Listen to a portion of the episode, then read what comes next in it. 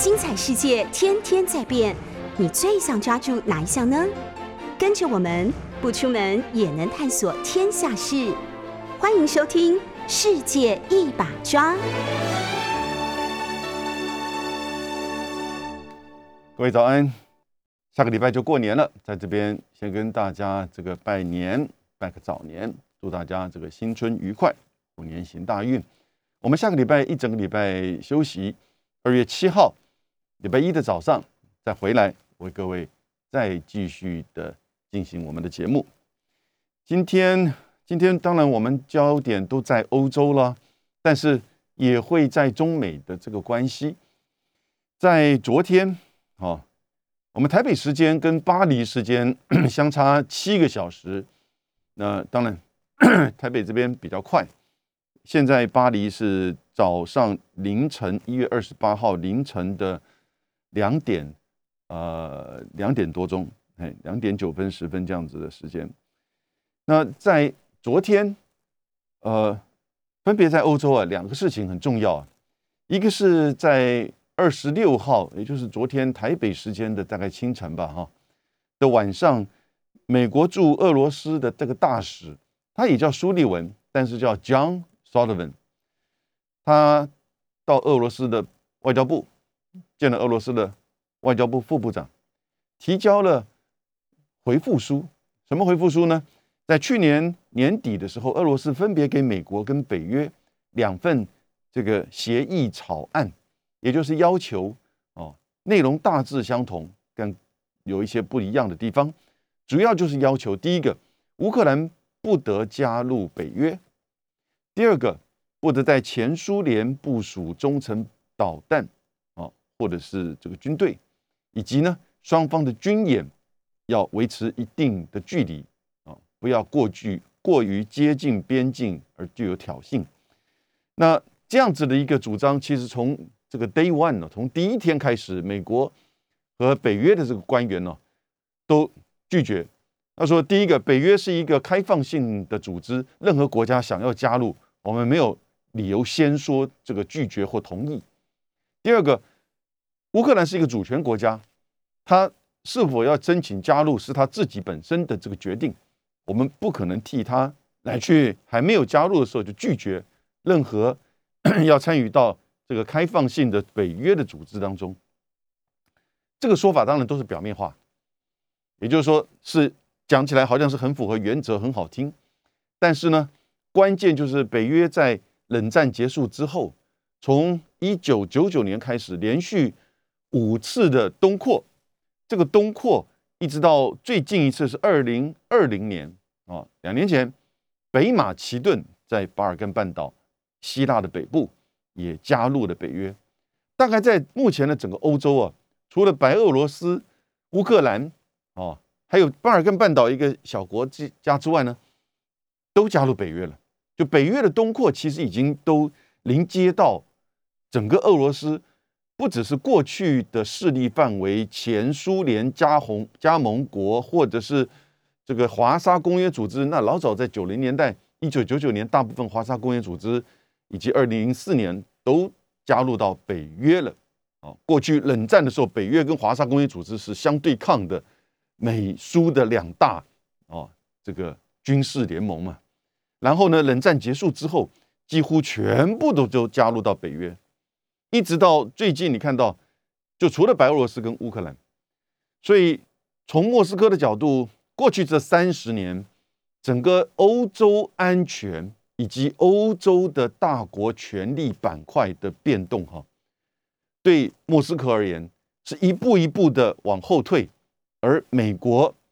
北约是不断一步一步的往前进，往前逼近到它的这个国界，那甚至进入到乌克兰。乌克兰复杂，历史上、种族上，然后呢，过去传统从帝俄到苏联，哦，到就是说冷战结束，乌克兰都是在就是俄罗斯人，或者是。第二到苏联的势力范围或实际掌控的这个范围当中，而里面呢，不止如此哈，不止如此，乌克兰里面也是形成两个阵营，一个是亲俄，一个是亲欧，啊，乌克兰人啊是亲欧，然后呢，所谓的这个乌克兰里面的就是这个俄罗斯裔，或者是讲俄罗斯语，以及信仰东正这个正教的啊，那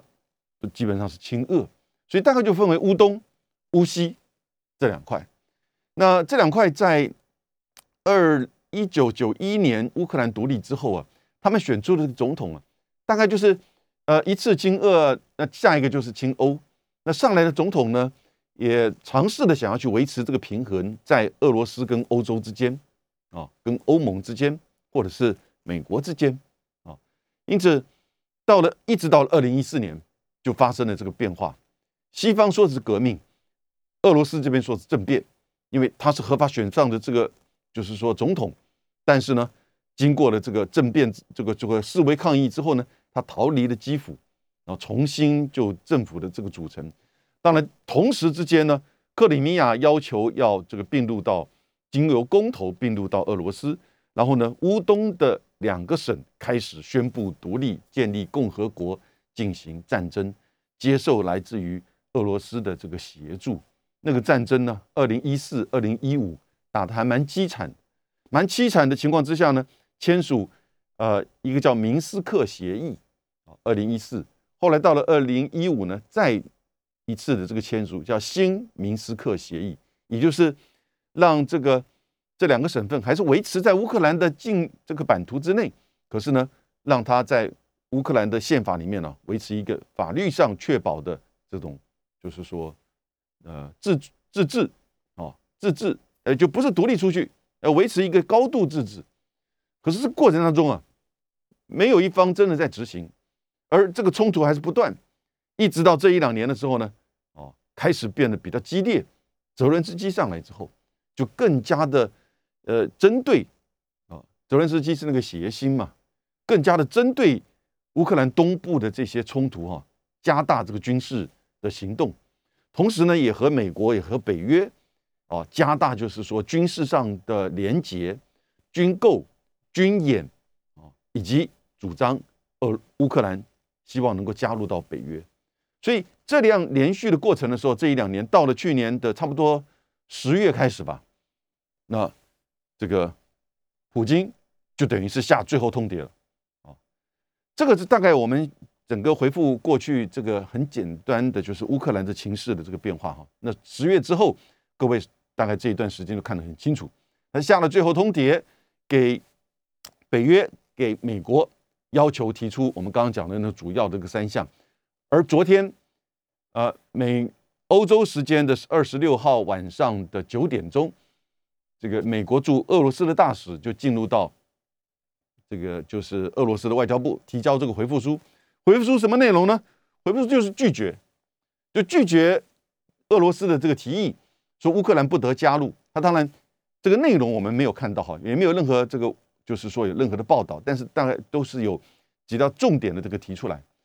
我在想一定会有谈到，就是说这个北约的组成、北约的性质哦，北约不是一个侵略性的，北约是一个集体安全的，北约是一个开放性的。那至于整个东扩的这个发展，也都是在维持欧洲安全。因此呢，对于同样在欧洲作为欧洲领土第二大的乌克兰，一个主权独立的国家，他没有任何的权利可以帮他做决定，说是不是能够申请加入。而北约也没有在这样一个事情没发生之前做任何的承诺，说不得乌克兰加入。啊，然后呢，希望说，呃，当然也有希望说，这个目前俄罗斯在俄。乌之间，以及在白俄罗斯和乌克兰之间的重兵的部署，大概推估十万到十二万人之间，然后随时的有可能入侵，大规模入侵或小规模的这个冲突，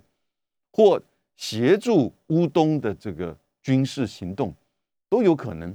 那希望这个回复书里面也提到，也希望说能够以谈判的方式来去处理，来去解决。这个是美国的回复了。北约的回复大概也是会在这一两天，我想这个内容应该是一致的，因为美国跟北约在俄罗斯提出来这个要求之后，他们也进行了就是说这个讨论。不过当然可以想而知的是什么？这个讨论一定都是美国在做主导的，好，所以这第一件事情，昨天在乌克兰事件发生的。但是呢，各位，第二件事情就很有趣味了啊！顺带提一下，当就是呃乌克兰这个时候，美国针对乌克兰的情势提供了回复的时候呢，在之前在就是欧洲进行谈判的是美国的副国务卿薛曼，现在呢布林肯直接啊就是到了这个欧洲，到了基辅去。薛曼曾经在一个视讯会议上啊。也是在昨天一个视讯会议上，这个视讯会叫雅尔达欧洲战略安全论坛。他说：“呃，俄国总总统普京哈可能不想在中国主办冬季奥运的时候惹恼中国，惹恼了习近平。他居然这样讲，他因为他可能被问到是说，你觉得会不会呃在冬奥期间俄罗斯会挥兵进入到乌克兰？那这个薛曼居然说。”呃，他可能不希望去惹恼了，就是普京，这个话讲的极为不得体，啊，极为不得体，有一点好像故意要去挑拨中俄之间的这个问题，而且略带这种这种就是说轻蔑的，就是形容普京跟这个习近平，为什么呢？第一个，这个冬奥是个体育赛事，而且联合国大会通过决议。而且这是个历史性传承的传统决议。任何夏季奥运跟冬季奥运举办期间，全世界各地的征战、国家跟国家之间的战争或国内的这个内战，要停火，啊，要放下武器。至少在奥运的这个期间，不管夏季奥运还是冬季奥运，美国过去都有投票支持哦。但这一次在联合国大会的时候，美国没有投票。这也是蛮这个有趣味的一个现象哈，蛮吊诡的。而薛曼居然在这个世界上挑拨，也就是在一个体育事件上去来去挑拨，或者是说讽刺啊。因为美国现在是外交抵制冬季奥运嘛，但事实上他派的代表团很大，而且他这个申请了四十六名外交官要协跟外交官呢，不只是政府官员而已哦，哦，一起协助。美国的这个体育选手到北京去，啊，然后呢，在北京的美国大使馆居然还说，哎，有些人担心说要经过，呃，这个就是说，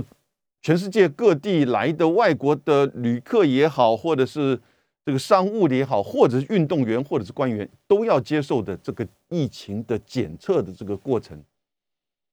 那居然他认为说。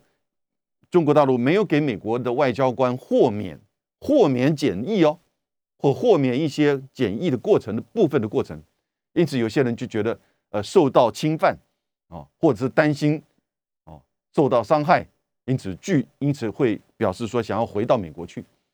居然这个消息还变被美国国务院制造成为一个消息，我觉得美国现在在这个冬奥的问题上哈，就是说在美国的国务院当中啊，其实真的是。蛮带有一种，就是说不是尊重一个奥运会啊，这个不管是在北京还是在哪里嘛，它是一个奥运会，有这么长久的历史，而你美国自己还有派员、运动员跟官员都参加，不管说你是已经是不是能够叫外交抵制了，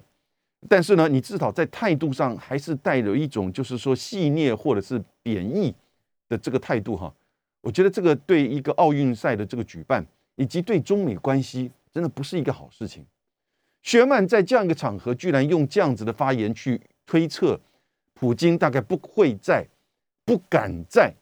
哦，他大概意思是说不敢在北京冬奥的时候去对俄罗这个乌克兰采取军事行动，因为怕会惹恼中国、惹恼习近平。这个发言呢，我对薛曼，他七十二岁，很有资历的哈，过去在天津的。七去年七月份的天津谈判的时候，也表现出他比较冷静啊、稳定的这一面。但居然这样子的发言，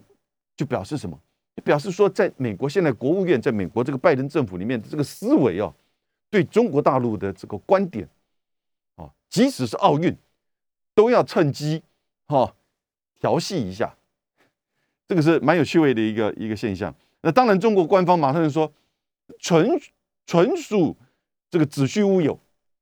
啊！不要在那边制造谣言啊！那怎么会把冬季奥运跟这个乌克兰的形势做这个连接？这也是蛮伟大的。那当然，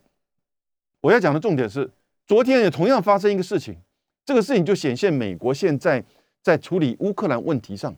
以及和欧洲国家，尤其是法德这两个国家哈，其实开始在战略的这个观点上有产生不同分歧了。昨天居然。在德法的调停跟共同参与谈判的之下，乌克兰和俄罗斯的特使在巴黎经过了八个小时的这个交谈谈判，然后呢，同意达成停火协议。哎，什么停火？是乌东地区的这个停火协议。我刚刚不是讲吗？乌东从二零一四年开始就进行这个征战，死了一万四千人。二零一四、二零一五分别签了一个明斯克跟新明斯克的这个协议，但是协议签署之后呢，这个乌克兰这边也不这个尊重，明这个乌东这边也持续的在发动一些就是说军事的攻击。那虽然规模都不大，但一直持续到现在，总共加起来死已经死了将近一万四千人。那所以乌克兰和俄罗斯呢，居然在德法的这个就是说见证之下哈，以及共同参与的讨论之下。在巴黎，昨天就签了一个乌东的停火一个月，啊，一个月是我讲的，为什么呢？因为他们说二月份的第二个礼拜再来做进一步的这个谈判，啊，二月份的第二个礼拜，你什么意思呢？就就差不多隔一个月嘛，啊，也就停火，先停火，然后二月份的二第二个礼拜再来做这个谈判，因此呢，将近一个月的这个时间，对于乌东地区哈。大家同意停火，啊，停火。一方面是乌克兰啊，针对乌东地区的这个军事行动要停下来；二方面是俄罗斯，俄罗斯代表的这个就是说，呃，这两个这个就是说乌东的两个省份啊，在明斯克条约签署的时候呢，乌东的这两个省份那个时候都叫共和国，内顿斯克、明甘斯克这两个共和国呢，也都有。代表参与到那个时候，二零一四、二零一五的这个谈判以及签署，但这一次没有，这次由俄罗斯来代表，哦，同意这个停火。所以呢，他不是在讨论俄罗斯会不会入侵乌克兰，他们根本把这个问题先放一边，只是先针对就是乌东的这两个省份哦的军事的行动呢，和乌克兰政府军之间呢表示停火。诶，这个是你看。蛮有趣味的哈，这表示说什么？法德之间呢，跟美国已经不同调。也许你可以说这是美国跟法法国这个双双向在进行，因为法德在就是那个时候，二零一四、二零一五的时候呢，就积极的去介入到乌克兰和俄罗斯以及在乌东的这个征战的问题啊，这个他们把它叫做。所谓的这个诺曼底的这个过程，因为他们第一次会议是在那个法国的诺曼底，这一次呢是在巴黎，因此等于是把二零一四、二零一五的那样一个谈判的这个架构哈，现在哎重新拿回来。我们针对的是乌东，我们不是针对你是不是俄罗斯要入侵乌克兰。虽然有这样一个情势，美国一直在指控，欧洲也在担心，可是呢还没有真的发生。然后呢就是。普京也没有说下最后的这个这个通牒，说我要会入侵啊，军事攻击乌克兰，他只不过是大军的这个集结，这个态势当然就是如此，所以他们是以乌东的这个军事的冲突为议题，至少就是停火一个月，但这个就表示什么意思？是不是就可以等于说，俄罗斯至少在这个月不会攻击乌克兰？那我觉得可以这么解释啊。第一个，本来俄罗斯是不是普京是不是就是要在哪一个时间点攻击乌克兰？这也是不确定的，只不过是大军压境，就作为他谈判以及作为他在这个议题上啊的这个就是说准备军事上的这种态势摆出来。但是呢，他也并没有说哪一个时间点哦，我一月底如果你达成不了，我会入侵，没有这样讲。所以呢。在这一段时间，如果针对乌东、俄罗斯和乌克兰哦，而乌克兰在德法的见证之下都签署这样一个停火协议一个月的话，那我觉得俄罗斯在这一个月当然就不会去入侵，就是这个乌克兰。同时，这个当然乌克兰呃俄罗斯的这个总统普京啊，这个月也蛮忙的啊，这个蛮忙的。怎么蛮忙呢？第一个，他二月四号的时候呢，要去参加北京冬奥的开幕式。当然，我想他可能会提早一天，或者至少多待一两天。会和习近平和中国大陆这边相关啊，他们两方的不同的官员可能会开会讨论怎么应应乌克兰的情势，也就是现在普京啊也在做外交的这个准备，美国在做对不对？普京也在做。那普京呢？二月份现在已经确定了，他又二月份二月初了，从北京回冬奥回来莫斯科之后呢？他就会回复给土耳其的总统埃尔段。哎，这怎么回事？土耳其的总统埃尔段呢？这段时间也想要在乌克兰跟俄罗斯间呢之间做调人。然后呢，普京居然昨天，你看都是在昨天了，昨天就回复给埃尔段说，当北京冬奥回到莫斯科之后，我们再会进一步讨论二月份哪一个时间点，普京会去访问土耳其。啊，跟埃尔段见面讨论乌克兰的这个情势，所以你看各位，现在普京总统啊也开始在做他的这个外交上的这个准备。这个外交准备是为了拖，就是说寻求避免军事冲突的发生呢，还是说军事冲突可能会发生前的这种外交上的铺陈？这个都会有可能，因为这个情势，军事的行动会不会发生呢？现在不只是普京自己本身的意愿。也可能是在美俄之间的变化。我们刚才把昨天一天呢，也就欧洲时间是二十六号了，所发生的这个重要有关于乌克兰的这个事情。第一个，美国回复了俄罗斯提出来的要求，不会答应说禁止乌克兰加入北约。这个当然他不可能在这个时间点去做这样子的回复等答应，但是现在用书面的回复。给乌这个俄罗斯了，俄罗斯当然就不高兴了哈。当然，因为我提出来要求你这么明确的这个用书面的回复拒绝了，这当然也是因为俄罗斯提出的要求也是很清楚的啊，这样子的这个这些条件。第二个是各位看到乌克兰和俄罗斯在德国、法国共同在巴黎开会啊，昨天达成了一个停火协议，哪里停火呢？不是乌克兰跟俄罗斯之间呢，而是在乌东地区，乌东地区的这个停火协议。那这个我再补充一点，我觉得某种程度是表示说，这个双方乌克兰跟俄罗斯也都赞成过去所签那个明斯克或新明斯克协议哈，现在可能会把它再恢复它的这个重要性，以及它的这个存在。二零一五年新明斯克协议的时候，也就是说这两个省份不独立。但是呢，维度维持高度自治，必须要在乌克兰的宪法跟就是财政政治的安排当中显现出来。实际上也要这么去维持尊重他们这个高度自治。但是呢，从二零一五到现在多少年？六年、七年的这个时间，并没有这样子的这个就是说进行，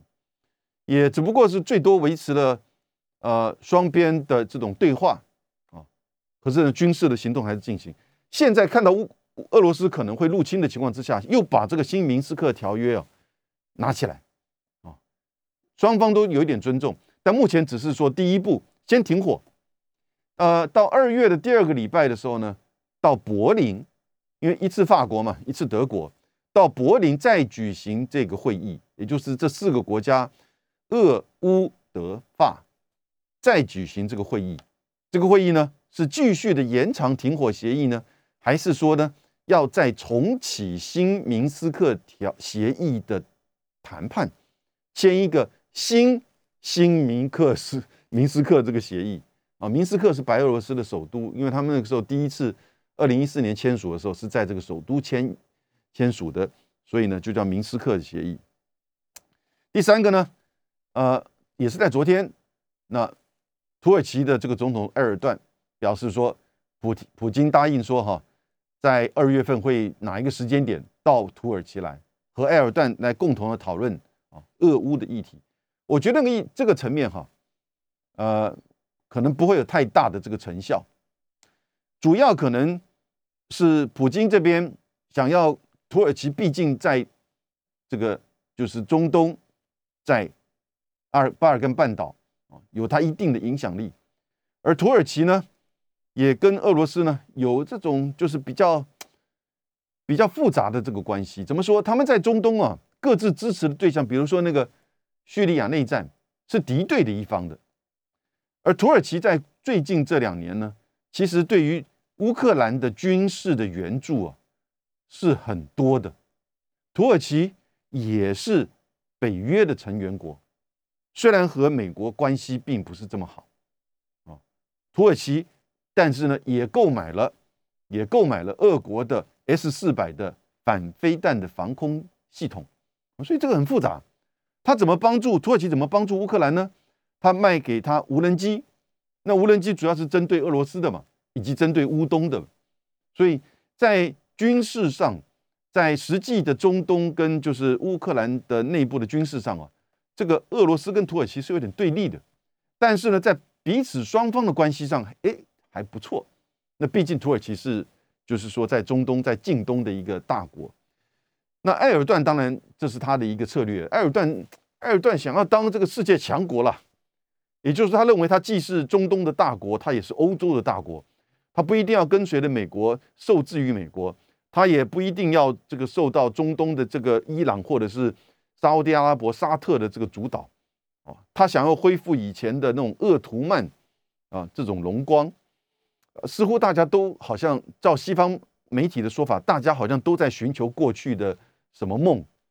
啊，他说中国在寻求过去的这个强国梦，俄罗这个普京在寻求苏联梦，埃尔段在寻求这个鄂图呃鄂图曼帝国梦，这都是西方媒体啊所加的哈。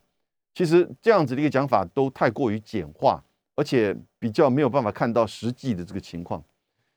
但不管怎么样，这三个事情昨天发生了，针对这个乌克兰啊，我们要等待差不多。一个月的时间，因为表示说，在这一个月，因为乌东的这个停战协议啊，已经在乌克兰跟俄罗斯之间达成，所以呢，这个月可能不会发生大规模的，小规模的会不会？我觉得这很难保哈，很难保，不要完全认为说这个西线西线这个从此一个月无战事，不一定。另外一个重点呢，昨天也发生，布林肯打电话给王毅。美国也开始在做各方面的这个联系跟外交哈，布林肯不止打电话给中国外交部部长王毅啊，他也打给韩国、日本、巴西，都打给巴西哈，还有呃，就是当然也包含印度啊这些大国，想要去寻求在乌克兰的问题上，第一个说明美国的这个做法跟立场，以及寻求各国的这个支持，这个是拜登外交啊。拜登主义当中的一个重要的原则，也就是去联系盟邦啊，或者是说，在一个事件当中呢，尽可能跟相关的国家、跟重要的国家啊去做怎么样的外交的沟通和联系，以及取得支持。这其实很花花功夫的。以一个真正的霸权而言，其实花那么多的功夫去做这个事情，因为你必须要由布林肯。国务卿来打这个电话，你每每个电话至少讲个十分钟、二十分钟，甚至更长。哦，这个事实上，那之前这个准备、联系以及给予这些国家，是不是在过程当中一个怎么样的，就是说，啊，这种去寻求支持的这种，就是说台面下的交易，这都有可能。因此这样子的一种多边的寻求多边支持的这种外交，这种。行行为哈，其实对过去的美国的霸权是是觉得是浪费时间的，但这是拜登主义当中的一个特质。而布林肯在这两天呢，也跟这些国家的外交部长都联系了，都联系了。那你看英文的媒体大概出来都有这么做啊，都有这么做。那虽然英文的媒体，尤其是《纽约时报》，有一点在质疑布林肯，你需要跟像是南韩谈这个事情吗？你需要去跟巴西去谈这个事情吗？在这个时间点，啊，如果说今天已经发生了什么事，美国决定要怎么样，你在寻造成了整个区域甚至全球的这个冲击了之后呢，你可能再去做说明解释。但是你在还没有发生的时候，你去讲讲你的这个立场，啊，不会再想布林肯他可能是针对他已经这个书面回复给，就是昨天嘛，给俄罗斯，就是说，哎，我不答应你的要求，乌克兰不可以加入北约，这不符合北约的这个精神，那我也不能帮乌克兰做这个决定。那这样子的一个回复哈，会不会引起俄罗斯的这种就是说立即的军事上的回应？啊，或者是报复，那他可能会有这样子的担心。虽然他知道，其实德法俄乌正在巴黎进行这个八个小时的谈判，也达成了这个停战协议，可是他可能这样子的担心。我现在帮他思考，因此呢，他需要各国的这个了解美国的政策啊。那这样子做，当然也会去寻求说，我作为一个老大，我有顾及到其他这些主要的这些国家。我的小弟们的心理上、资讯上，以及双边关系上的这种尊重跟感受，啊，这是比较细腻的，但比较花时间，成效也有限，啊，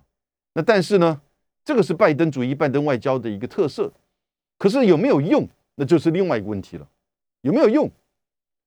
因此，《纽约时报》就质疑嘛。你透过这个事情当中去让这些国家去沟通，花这个你时间不如花在好好的去思考，对不对？你加起来也可能可能要个半天的时间，好好去思考你应该怎么去处理这个乌克兰的问题。但是呢，他这么做，不过我觉得啊，至少他给打给王毅是正确的。如果《纽约时报》对他的批评说你打给什么韩国啊、巴西啊，这个不知道为什么需要花时间做这个事情，但我觉得他打给王毅是正确的。因为现在很清楚啊，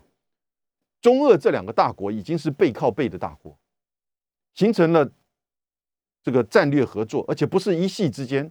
他在过去将近二十年，中俄最早在二零零五年共同在上海合作组织的中亚地区开始进行就是反恐的军事演习，二零零七年开始进行中俄双方的军事演习。然后进行到海上联合、陆上的各种大规模的军事演习，而到去年，你看到，甚至连海上联合军事演习二零二一，还五加五十艘军舰，史上第一次的穿越金青海峡，在北北海道和本州青森县本州之间的那个海峡非常窄的海峡，但日本当初到现在为止，为了方便美国军舰的穿越，所以他把它划为国际海峡，所以中俄的军舰穿过没有问题啊。日本也只好摸摸鼻子，啊，但是呢，这个是一个战略上很重要的表态。那到这样子的一种背靠背的中俄战略合作关系，当然不止于此，更深层的是双方在经济能源上的合作。啊表示说，这个两大国在今天进入到二十一世纪，背靠背的这个形成了一种很特殊、没有条约协议，但是呢是两大国合作的一个这个基础。这个形成我们历史上以及我们常听说的所谓的陆权的强国的结合，而且不止于此，也就在前几天，中俄和伊朗。也进行了在波斯湾这个印度洋这边的军事演习，十五艘军舰，伊朗十艘，俄罗斯两三艘，中国大陆两艘。中国大陆两艘分别是乌鲁木齐舰，是飞弹驱逐舰，还有叫太湖舰，是补给舰，进行为期三天的联合演习。联合演习虽然是针对海上安全、反恐以及反海盗，但是呢。这是从二零一九到现在第二次还是第三次的联合演习，所以呢，这是不是你看中俄伊朗，好，甚至有人说把巴基斯坦加进来，这叫新四方的这种陆权的大结合。布林肯要求要跟王毅通电话，王毅接了电话了，布林肯当然知道，在乌克兰这个议题上，其实中国大陆的角色，也许明明台面上是不存在，但实际在这就是美俄在欧洲安全上的这种对抗，而这几年中俄的战略合作形成一种背靠背的陆权结合，大国的这种结合，这个当然对于普京啊，在态度上。会有很大的这个影响，至少普京会觉得说，他如果遭受到西方这个制裁，因为西方不断的警告嘛，如果你大规模的入侵乌克兰，你会遭受到严重后果的经济和金融的制裁。虽然其实俄罗斯老早已经被美国从二零一四年制裁到去年又制裁，已经制裁很多了，而且它的经济其实主要靠它的天然气、石油，它也不这么担心。但是呢？有着跟中国大陆这样子的一个在资源上、在经济上、在投资上一个重要的背靠背的这种大国关系哈，让他觉得我就不会怕这个后果对我的影响过于深刻，影响到比如说俄罗斯的民生啊，或者是说这个他自己本身的权力地位的动摇，他不这么担心。当然，普京呢，另外也会为什么在这个时间点哦，采取对乌克兰的这个作为？我觉得最大的因素其实是过去这三十年呢，美国跟北约完全不尊重，甚至忽略、排挤掉俄罗斯在美国要重塑欧洲安全版图的任何的参与跟角色。这个让俄罗斯不只是情何以堪，甚至现在已经影响到、威胁到。俄罗斯自己本身的国土安全，以及他认为在乌克兰境内的俄罗斯艺人的这种生存跟安全，所以不要这么认为，说他是要恢复苏联梦，因为所谓讲势力范围，对不起，现在除了白俄罗斯跟乌克兰之外，其他都是北约的成员国了。那到底是谁的势力范围？那是美国的，是欧洲的势力范围了。你这些国家，波罗的海三小国有可能退出北约，重返，重新这个建立跟俄罗斯的这种友好关系吗？不可能了。他现在只是针对乌克兰，所以讲势力范围，我觉得这个说法哈，其实有点不切实际，而且事实上不知道是谁真正在搞扩大势力范围啊？是谁呀？是美国嘛？是北约嘛？对不对？你的整个东扩，你完全忽略掉过去三四百年来，俄罗斯在整个欧洲安全的这个 landscape 这整个板块，它有它的角色，它有它的利益。那最重要，它实际存在在这里嘛？你不能忽略它。过去三十年来，俄罗斯被忽略，普京被忽略，然后现在呢，你已经踏到家门口来。甚至对我家门口旁边的支持我的小弟们，生活在乌克兰里面的乌俄罗斯艺人，对不对？采取就是说军事上的攻击，签署了一个新明斯克条约，尊重他们的自治，结果你还是置之不理，还是继续的发动军事的行动。那你让我逼的就是说，我要不然军事去协助他们独立，要不然我就要去攻打你乌克兰。那在我要做军事行动之前，我对。美国对北约提出了这个最最后通牒，至少你要答应乌克兰不可以再加入北约了。那他一加入北约，你这个中程飞弹就部署在基辅，你五分钟之内就打到我莫斯科。然后呢，在乌克兰境内的这些新明斯克条约所要保障的俄罗斯裔亲恶的这些人士，那当然就让你为所欲为了，对不对？我这是从普京的角度。你觉得他是不是有这样子的担忧？这种说法是不是也应该要考虑的？我觉得是，对不对？所以这个时候呢，中国对于跟中这个俄罗斯之间的这个关系，哈，美国当然了解，全世界也了解。他虽然不在台面上，可是呢，他可能有影响，就是整个俄罗斯的这个决策的态度的可能性。布林肯打电话给王毅。美国这边的国务院的发的新闻稿哈，跟中国大陆这边外交部发的新闻稿，哇，那真的是那个长一一个这么长，一个这么短，一个这么长，差很多。什么意思？美国这边发的新闻稿就只是谈到，呃，双方针对于乌克兰议题的交换的意见。然后呢，嘿，各位，你看到这边，哦，报纸上所写的，美国的新闻稿里面只是提到说，王毅布林肯向王毅强调了俄罗斯对乌克兰的进一步的侵略会带来全球安全跟经济的风险，并表示逐步缓和外交是负责任的前进的方式。然后呢，美国的新闻稿也说，王毅和布林肯也就如何推进管理战略风险啊。卫生安全、气候变化的工作进行了这个交换的意见。后面这个管理战略风险、卫生安全及气候变化，这个是美美中之间的，尤其是在习拜会之后的那个要说成立四个工作小组，哪四个呢？气候变化的关税谈判、战略稳定以及军事对话。哦，所以呢，这里面你看。管理战略风险、卫生安全，当然讲的是疫情以及气候变化，就是这个工作小组。就看起来这个工作组会不会如当初十一月十六号习拜视讯会当初所说，在今年春天会推动呢？嗯，至少在布林肯的这个美国的国务院的外交呃这个新闻稿上面哈，好像是说有这样的一个方向。可是王毅这边中国大陆这个新闻稿就不止了，王毅说的就更多了。王毅说。要尊重，要回到这个新明斯克条约、新明斯克协议，哈，我就不多讲，我刚刚讲了很多了。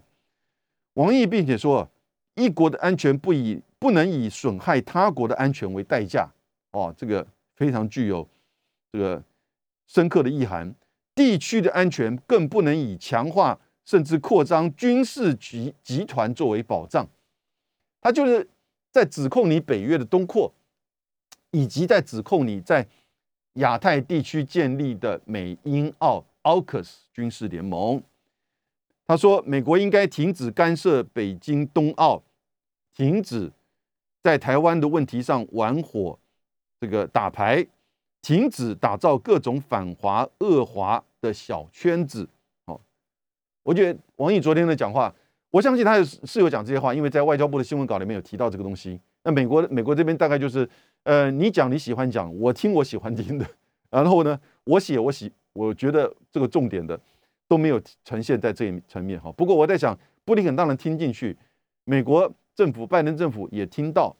他有一点像是呃，好像是去年三月的阿拉斯加会议这个杨洁篪的这个谈话的这个内容哈。但是呢，当然没有这么强烈，可是呢，很具体，很具体。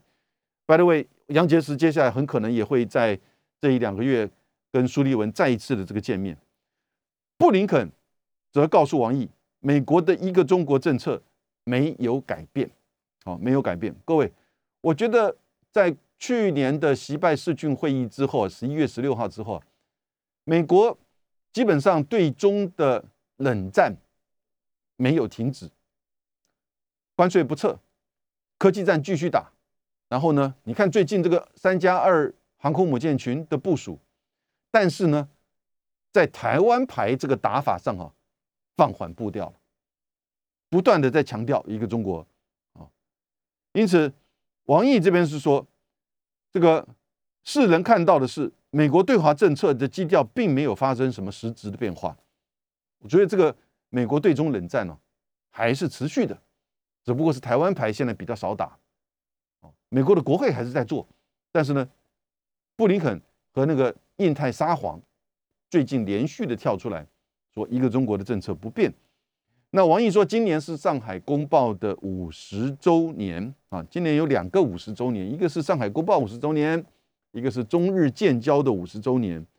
五十周年，不管是在西方在东方哈，都是一个重要的这个时间点。所以，是不是不是会是中日关系啊的一个重要的这种建构的基础，以及中美关系？在今年会不会有一个重要的发展？这个当然取决于整个许多的问题了。那但是乌克兰的这个情势也会影响到中美关系啊，所以美国没有能力，也不愿意同时打两场战争，但他有能力去部署、去遏制哦两场区域冲突的同时的发生。可是呢，这个很多的外交战略哦的这种就是说投入。那这这一次，布林肯打电话跟王毅，各说各话，各自表态，啊，可是呢，媒体都呈现，也很清楚的知道两国的差异，以及在台湾问题上，以及一个中国政策上啊的这个态度。那今天是牛年的最后一次，在这边再一次的为大家祝这个新年快乐，